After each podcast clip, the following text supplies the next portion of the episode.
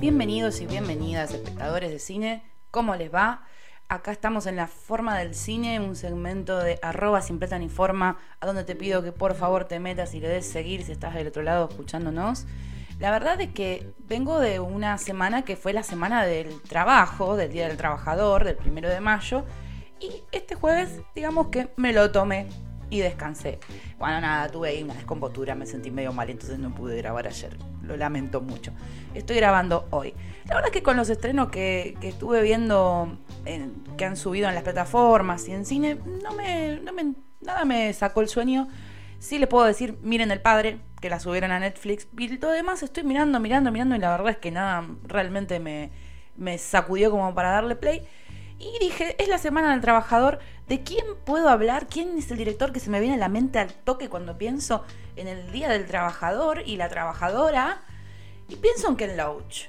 Ken Loach es un tipo que a mí me, ha choqueado mucho. En general la tradición del cine británico de, que habla sobre la clase obrera y, y la vida en los suburbios de Londres. Es un cine muy interesante. He visto también películas de Mike Leigh eh, y demás, demás directores que, se han dedicado a reflejar los padecimientos de estas clases.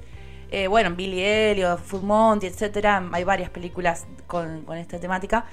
Eh, son, son muy, muy reflexivas, son películas que siempre tienen un contenido fuerte crítico de denuncia, de realismo social. Y bueno, han surgido aparentemente en torno a, la existencia de la señora Margaret Thatcher, ¿no? Como instrumento de denuncia. Eh, es como una movida que se llama Free Cinema. Y bueno, Ken Loach es como el representante. Ken Loach por hoy es un señor muy viejito, de 86 años.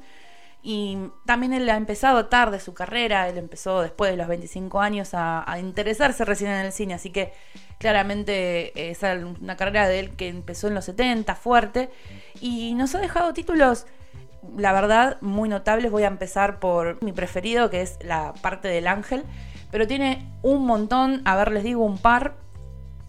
Lo que estuve leyendo es que, por ejemplo, Agenda Secreta es uno de sus títulos no tan recientes, pero mm, con Francis McDormand de protagonista, así que ha pesado mucho esa peli.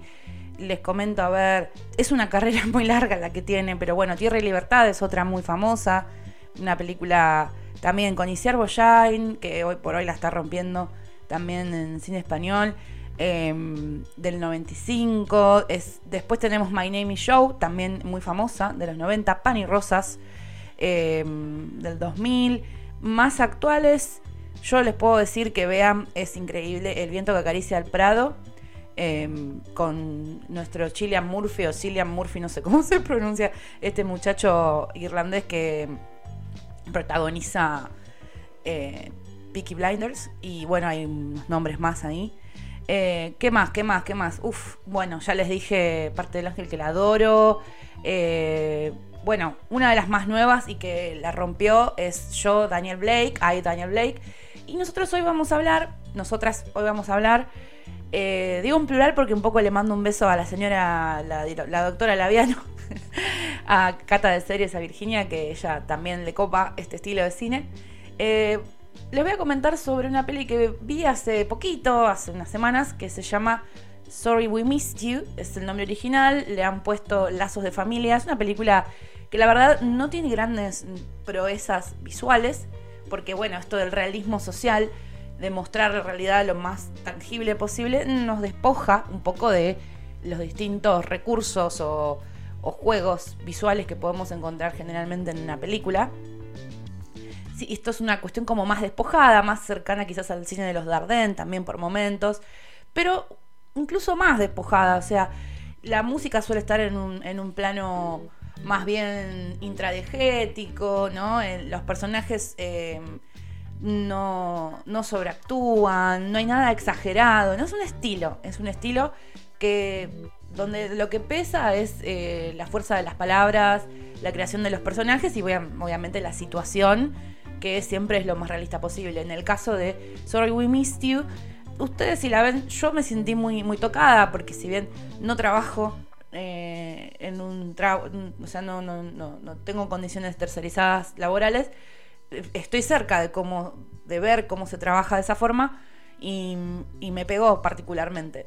Eh, es la historia de Ricky, es un, un, hombre que con su familia ha estado luchando contra las deudas que tiene desde el 2008, que fue una crisis muy importante, y bueno, se le da en un momento una oportunidad de conseguir un, ser su propio jefe, en teoría, y tomarse como una especie de respiro y accede a una furgoneta, a una camioneta grande y eh, empieza a trabajar para una empresa de repartos de productos.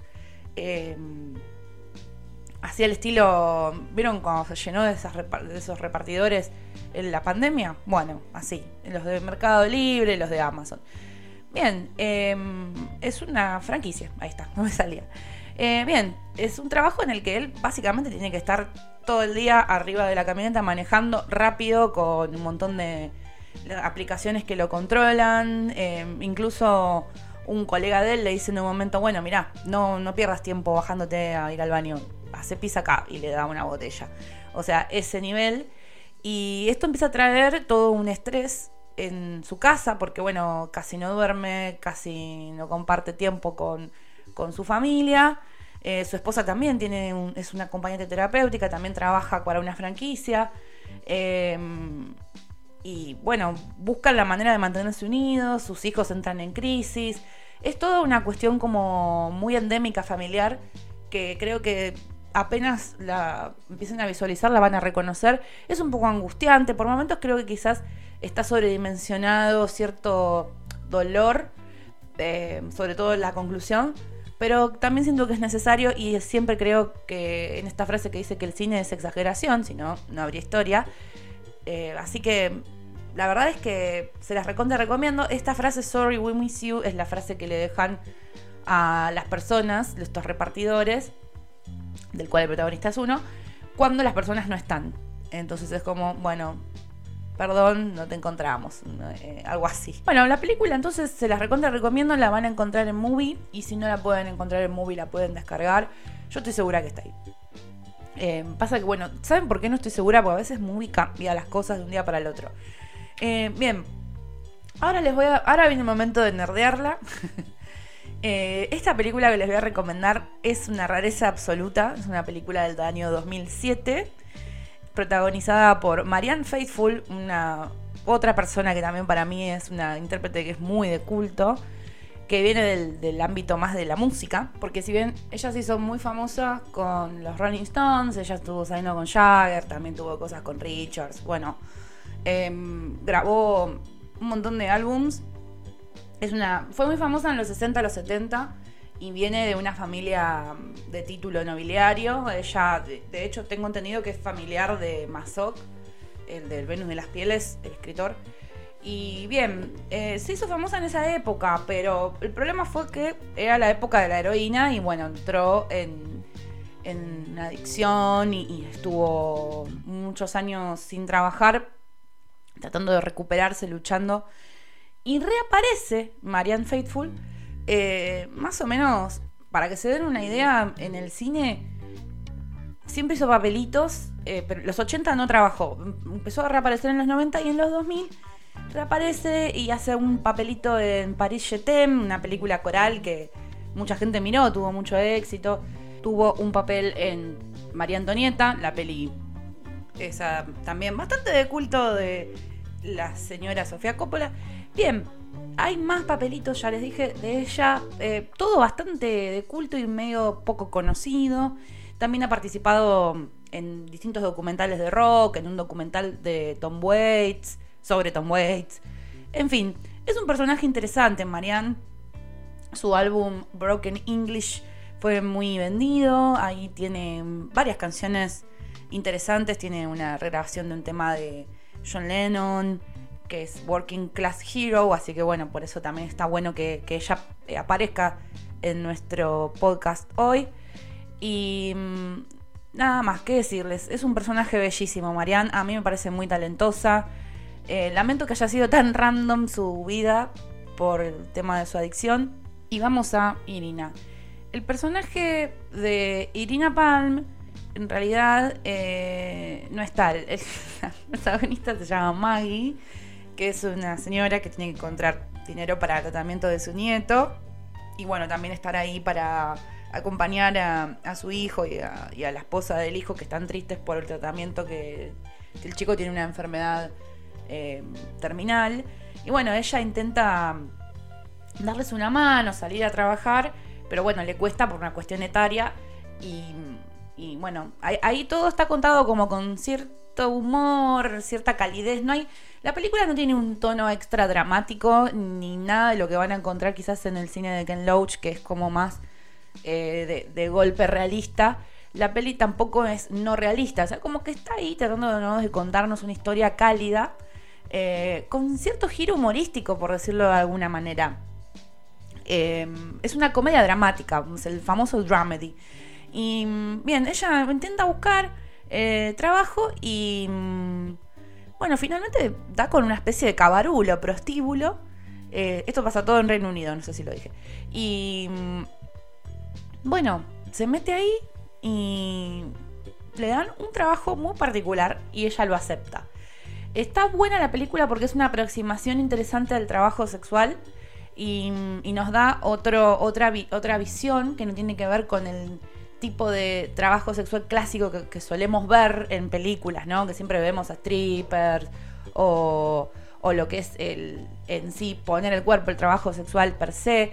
Em, esto es otra cosa, esto es otra cosa y por eso me parece interesante que, que la miren y ojalá les intrigue qué es esa cosa que ella hace. Em, bueno, hay una compañera que le enseña trucos, em, ahí están como esos momentos cómicos y, cálidos y cercanos que tiene la película. Eh, y se transforma todo en una doble vida. Quizás el remate se pone medio moralista de parte del hijo de ella, pero bueno, es una película de 2007. Hay, ciertas cosas que, que, tienen que ver con esta doble moral que ya han sido cuestionadas. Y bueno, no sé, la verdad es que la peli le fue re bien. Eh, ganó algunos premios dentro del universo del cine europeo más que nada. Eh, y la interpretación de Marianne es lo que más resalta. Así que ojalá la vean. Cualquier cinéfilo cinéfila promedio millennial, así como yo seguro la vio en su momento. Y bueno, ¿qué más decirles? Espero que les haya gustado esta edición de La Forma del Cine especial del Día de Trabajador, Trabajadores trabajadora y nada, este, hay un montón de películas para ver eh, de este ámbito. Yo hice un pequeño y humilde recorte hablándoles de Ken Loach, que para mí es el gran representante, pero eh, van a encontrarse con un montón de películas más que yo dejé de lado.